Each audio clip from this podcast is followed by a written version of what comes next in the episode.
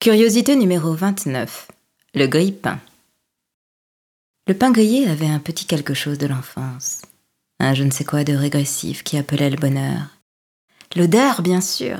Le craquant, évidemment. Et surtout, le beurre dur que l'on voit se liquéfier, prendre des airs de flaque et disparaître, entièrement absorbé par la tartine. Ça faisait un peu comme le fil de la vie un enchaînement d'états et de sensations qui n'était pas sans rappeler celui de l'amour. Bref, j'aimais le pain grillé. Mais je n'avais rien pour faire dorer mes baguettes. C'est, en grand observateur, à qui l'appareil manquait cruellement quand il était chez moi, a pensé que ça me ferait plaisir pour mon anniversaire.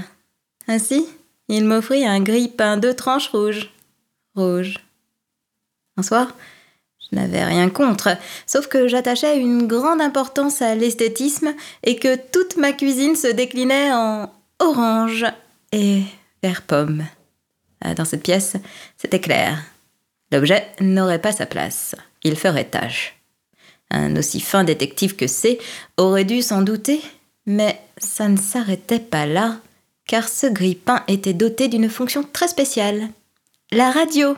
Un gadget idéal pour quelqu'un qui ne l'écoutait pas. Je crois d'ailleurs que c'est ce petit plus qui l'a fait craquer. En découvrant ce concept à part entière, je me suis interrogée sur le pourquoi du comment il avait pu en arriver là. Un grille-pain pour mon anniversaire. Un ustensile de ménagère. Ah, c'était franchement mal me connaître. Était-ce pour maintenir ma place en cuisine? Me cantonner au rôle que j'occupais déjà derrière les fourneaux?